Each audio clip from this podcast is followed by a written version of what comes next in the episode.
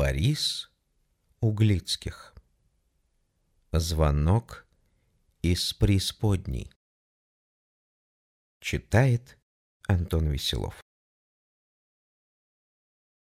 Я раньше как-то нейтрально относился к женскому празднику. Нет, конечно, женщин поздравлял и дома, и на работе, и на улице, и даже в общественном транспорте. И тосты поднимал за их здоровье, и цветы дарил, но всякий раз словил себя на том, что как-то несерьезно все это. Как-то опереточно, наиграно, и неожиданно вспыхнувшее мужское внимание и неизвестно откуда взявшиеся красивые слова про любовь. А тут приключился со мной такой случай, что я про этот праздник иначе как без содрогания даже подумать боюсь. Дело было аккурат накануне этого злополучного праздника. Направили меня в служебную командировку по вопросам лесозаготовок. Да в такую глухомань, что езды только в одну сторону трое суток на поезде. Я, конечно, свою Люсю крепко поцеловал, пообещал вести себя хорошо и, как только приеду на место, обязательно позвонить. Она посетовала на то, что, мол, праздник не вместе будем праздновать. Ну, а я ее, конечно, успокоил, что как приеду, так и отпразднуем. В самый канун праздника возьми да заболей муж сестры моей жены Николай. Утром он еще своим ходом пошел в больницу, а вечером умер. Сердечко подвело, будь оно неладно. Ну, тут охи-ахи. Все смешалось. Праздник, похороны. Вызвали родственников. Ну, а про меня, естественно, забыли. Закрутились, известное дело. В общем, похоронили Коляна, повздыхали, и сидит вся родня за столом, и не за праздничным, как бывало, а за поминальным. А тут телефонный звонок, я на проводе. Немного, как говорится, под шофе, успел уже в честь праздника. Позвонил сестре жены, потому как дома моей благоверной не оказалось. «Алло!» — кричу в трубку, а сам еле слышу ответивший мне женский голос. «Это Оля?»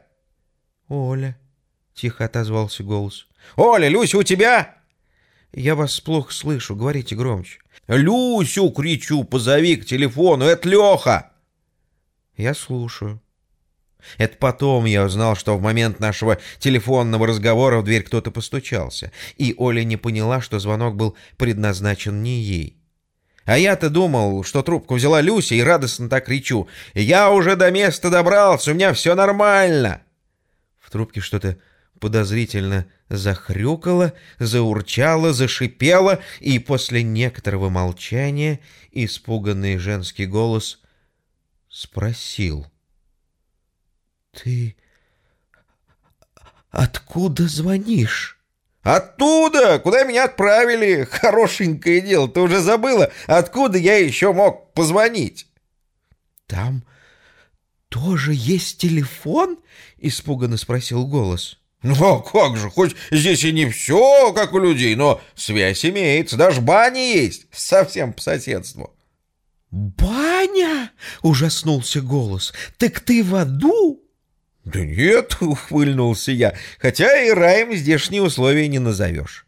«А э, как тебя встретили?» — в успокоившемся голосе послышался искренний интерес. «Да никак. Сам нашел контору, сам снял угол у одной дряхлой ведьмы. Даже поесть толком негде. Хорошо старуха чаем напоила».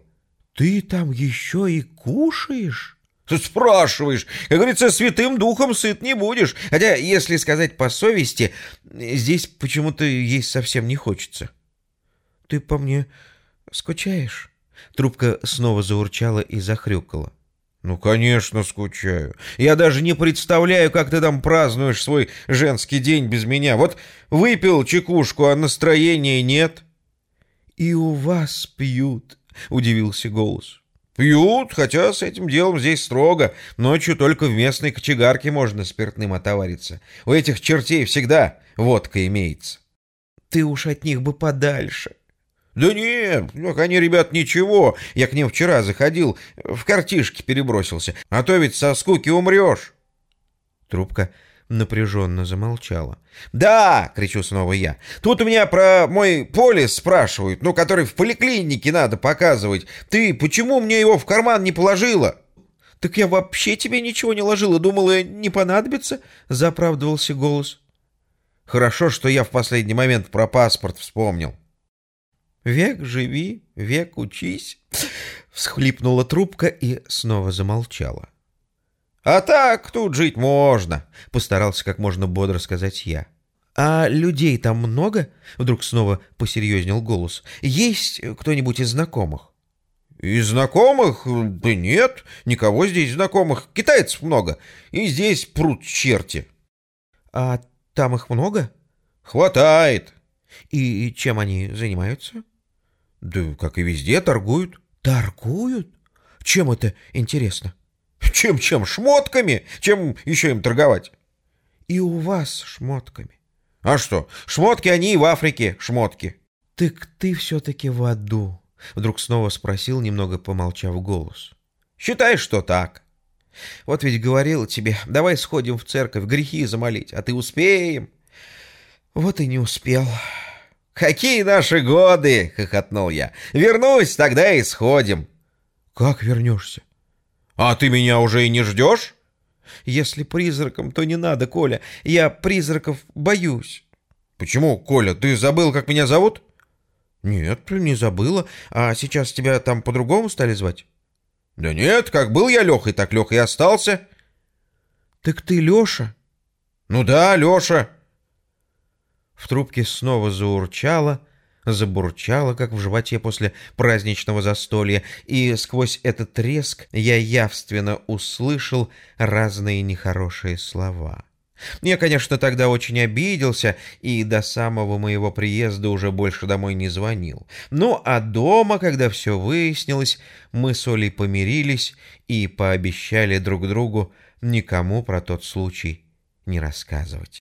С тех пор, как приближается женский праздник, у меня в голове роятся всякие нехорошие предчувствия. Друзья удивляются моему настроению, а я как партизан молчу, боюсь, что насмех поднимут. А, собственно, над чем смеяться?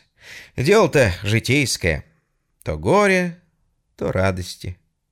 Так и живем.